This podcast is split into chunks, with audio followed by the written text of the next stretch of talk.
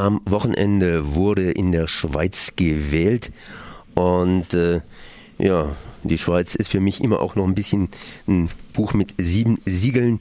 Alles ein bisschen anders, aber auch wieder ähnlich.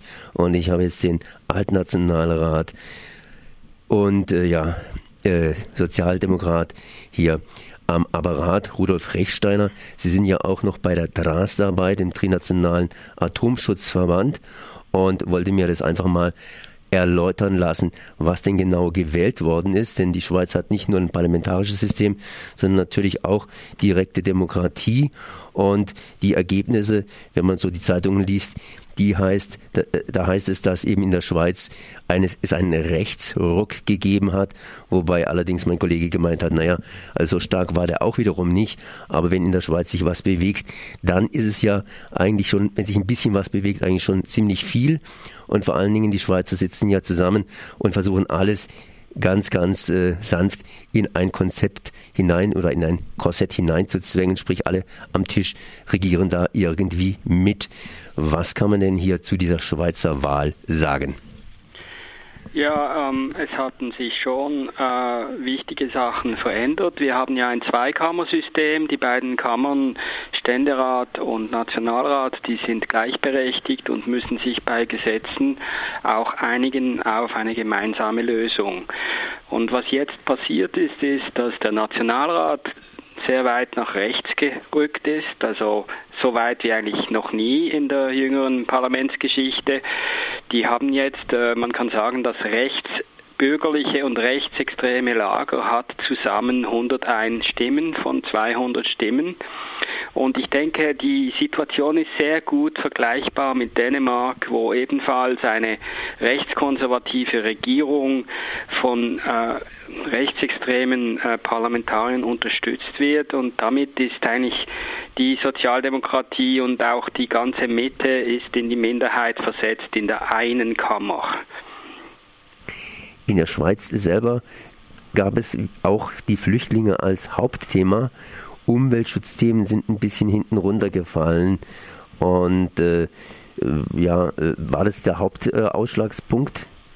Ich denke schon, dass die Leute waren verängstigt. Man muss wissen, dass die rechtsextreme Volkspartei, die wird von Christoph Blocher finanziert, die hatten ein sehr großes Wahlbudget, das war etwa zehnmal größer als die Budgets der anderen Parteien und sie hat ganz das Thema Flüchtlinge ausgespielt. Äh, also es war so wie ein Aufruf, jetzt rennt alle in den Luftschutzkeller, indem er uns wählt. Und das ist ja ein alter Reflex in der Schweiz, das ist begründet, äh, dass die Schweiz eben schon von zwei Weltkriegen verschont ist. Äh, sie hat immer das Gefühl, dann reflexartig, wenn wir uns von ganz Europa isolieren, dann äh, geht es uns besser. Und in dem Sinne ist es jetzt so ein, ein Rückzug ins Redui. Und äh, politisch bedeutet es, dass die Grünen, Grünliberalen am stärksten verloren haben. Also ich denke, beim Umweltschutz wird sich gar nichts bewegen in den nächsten vier Jahren. Und mit dieser Mehrheit in der einen Kammer werden natürlich die Budgets sehr stark ges gesenkt werden, weil da, da haben jetzt die Rechtsextremen einen Zugriff drauf und auch die Wirtschaftspartei, die Freisinnigen, die sind natürlich immer interessiert daran, Sozialleistungen zu kürzen, Leistungen für den Umweltschutz, Leistungen für die Entwicklungshilfe. Das Einzige, wo die Ausgaben steigen werden, das zeichnet sich jetzt schon ab, das ist bei der Armee, bei der Polizei. Also man, man baut hier einen Nachtwächterstaat auf, indem man eben vor allem dann auf Sicherheit und Ordnung setzt und äh, natürlich die Probleme damit nicht löst. Die wirklichen Probleme also Klimawandel, Schutz vor Atomunfällen und so weiter, da, da geht gar nichts.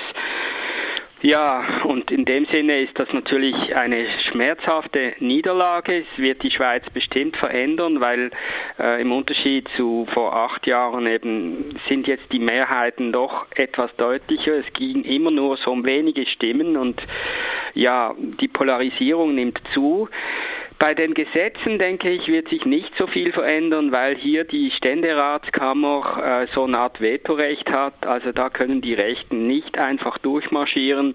Und dann bleibt auch noch zu bemerken, wir haben natürlich immer auch die Möglichkeit, Referenden zu ergreifen gegen gegen neue Gesetze, gibt es eine Volksabstimmung und die Schweiz war noch nie ein linkes Land. Also von daher, ähm, ja, es, es wird deshalb von außen werden die Veränderungen vielleicht nicht so deutlich sichtbar sein wie eben hier innen, wenn man in der Schweiz wohnt und haben sich jetzt auch verschiedene Leute so geäußert, dass sie eigentlich am liebsten auswandern würden. Aber ich denke, das ist nicht allzu ernst zu nehmen. Die Schweiz war noch nie ein ausgesprochen linkes Land. Jetzt gibt es natürlich auch äh, ganz normale Themen wie zum Beispiel AKW. Was wird sich dahingehend ändern, beziehungsweise wird es schwieriger werden?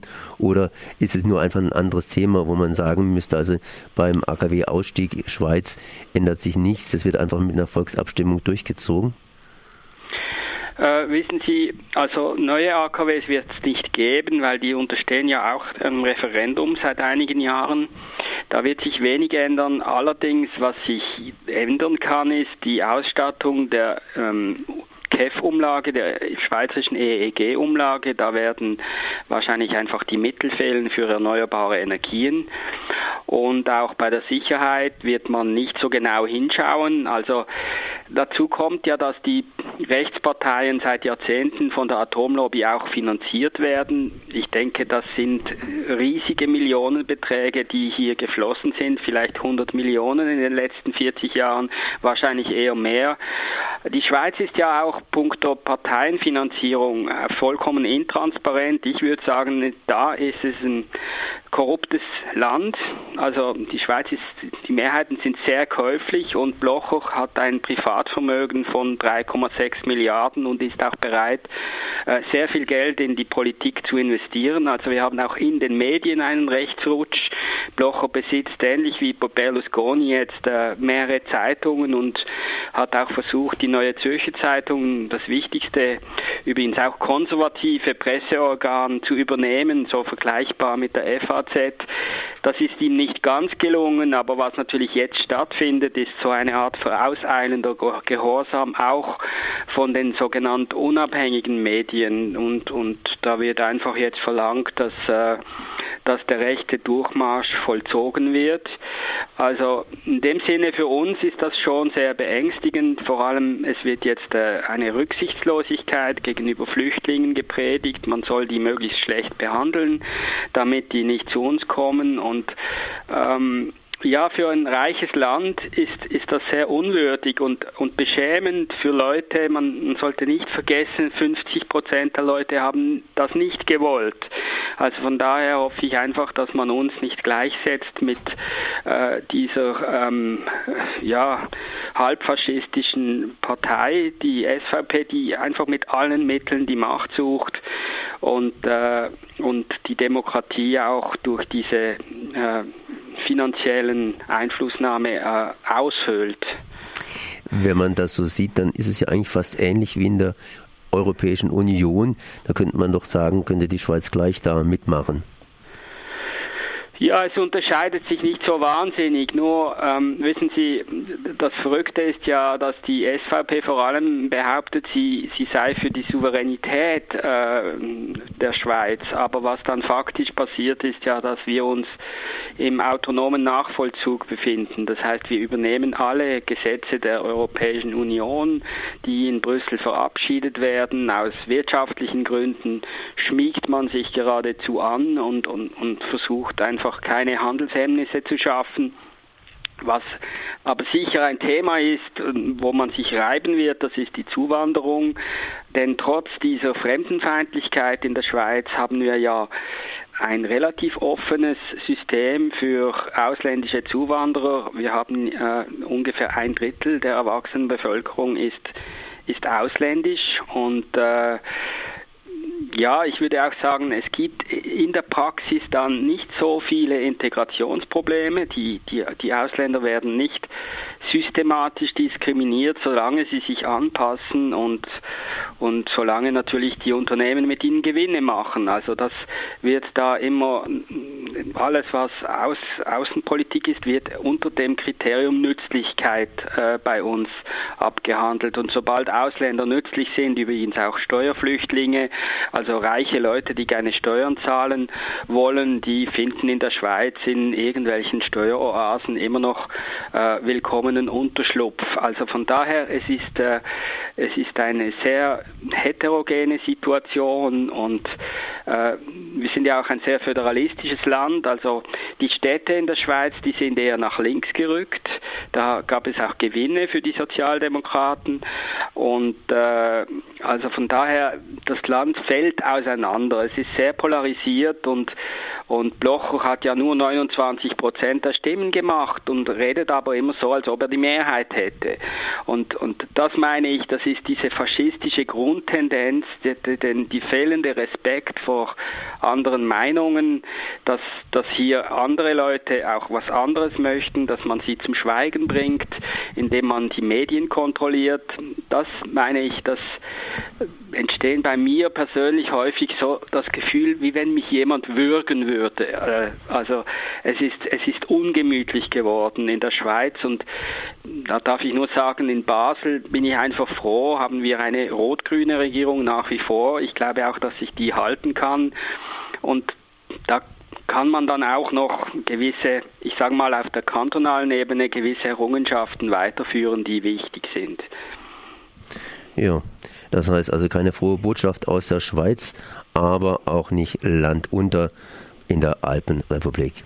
Ich danke hier mal Herrn Odolf Rechtsteiner für diese Informationen, Altnationalrat der Sozialdemokraten in der Schweiz und Mitglied bzw. Vizepräsident von DRAS, dem Trinationalen Atomschutzverband. Merci.